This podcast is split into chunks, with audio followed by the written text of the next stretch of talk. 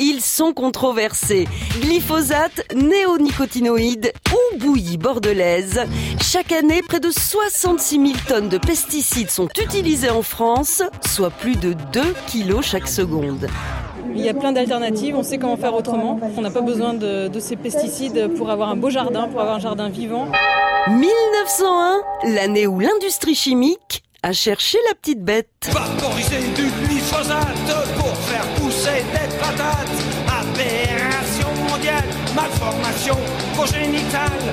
Dans l'Antiquité, Homère utilise déjà du soufre pour se débarrasser des champignons et l'écrivain Pline l'Ancien recommande l'arsenic comme insecticide. Au Moyen Âge, on découvre les propriétés toxiques de certaines plantes, mais l'utilisation généralisée des pesticides arrive avec les progrès de la chimie au 19e siècle. C'est l'heure de gloire du mercure, du plomb et du sulfate de cuivre.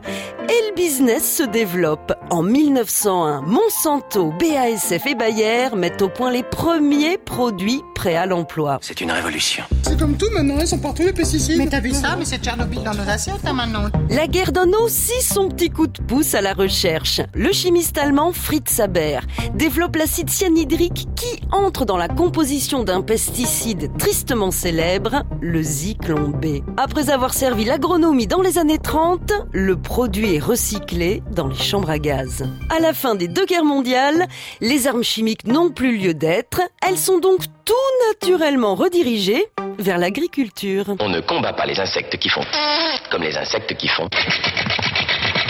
Alors contre les il y a bégon jaune et contre les y a bégon vert. Aujourd'hui, les pesticides de synthèse sont interdits à la vente. C'est donc le grand retour de la binette et des week-ends à quatre pattes à chasser les mauvaises herbes.